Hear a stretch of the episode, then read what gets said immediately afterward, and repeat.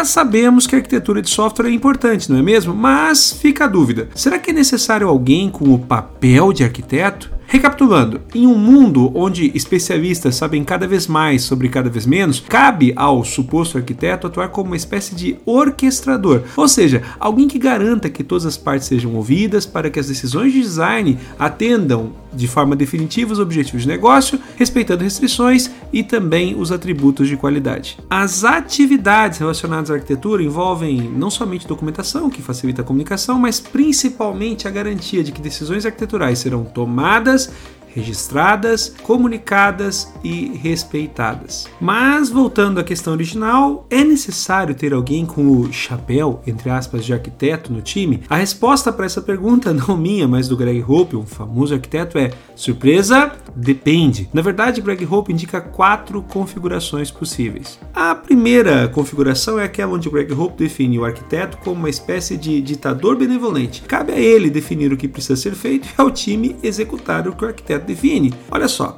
embora aparentemente essa configuração esteja na contramão de estruturas modernas e ágeis, ela pode sim ser útil, principalmente em times onde produzir consenso é algo bem difícil. Geralmente tais cenários são resultantes ou do excesso ou da falta absoluta da pressão por resultados, entregas, ou ainda por falta de equilíbrio de senioridade. Por exemplo, quando você tem um time muito júnior que precisa de uma direção muito clara. No médio e longo prazo, times com uma cabeça, a do ditador benevolente, e diversos braços do restante do time são insustentáveis por promover um comportamento que é, no melhor dos casos, medíocre. Segunda configuração, arquiteto como parte do time, ou melhor, o primeiro entre os iguais. Nessa configuração, o arquiteto assume a posição de orquestrador para as decisões mais importantes. É ele quem explicita e consolida opções com o time verificando sempre o atendimento dos objetivos de negócio, restrições e atributos de qualidade. Geralmente, nessas configurações há um equilíbrio perceptível de senioridade na maior parte do time. As decisões nem sempre são tomadas rapidamente, mas são sempre as mais seguras. O maior risco nessa configuração é que o arquiteto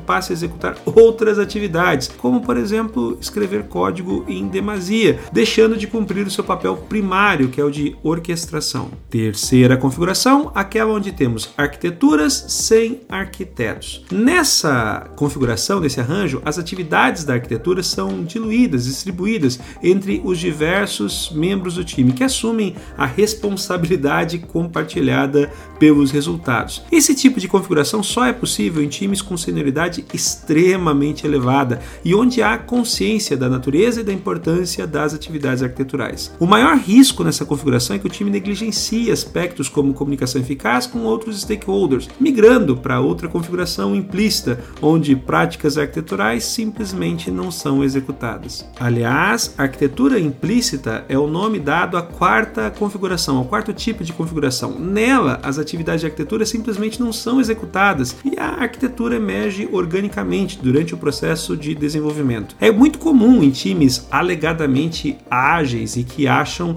que práticas arquiteturais são desnecessárias. Grande engano. O resultado comum desse tipo de configuração é ver o time fazendo outra vez aquilo que já foi feito no passado, ou seja, reproduzindo soluções de projeto anteriores para problemas propostos no projeto atual. Esse tipo de configuração costuma ser gatilho para adoção em algum momento do modelo do ditador benevolente, extremamente o cenário oposto, geralmente quando o projeto sai dos trilhos. Mas vamos lá, qual destas configurações é a mais correta? Qual é o jeito certo de fazer a arquitetura? Então, depende. Com certeza, desenvolver software buscando arquiteturas implícitas é um jeito errado. Mas a opção por ter um ditador benevolente, ou um primeiro entre os iguais, ou até mesmo ter as atividades diluídas no time depende da senioridade e principalmente do nível de orientação que é necessário. Resumo da ópera: lembre-se, alguém desempenhando o papel de arquiteto pode até ser algo opcional. Agora, a execução das atividades de arquitetura, não.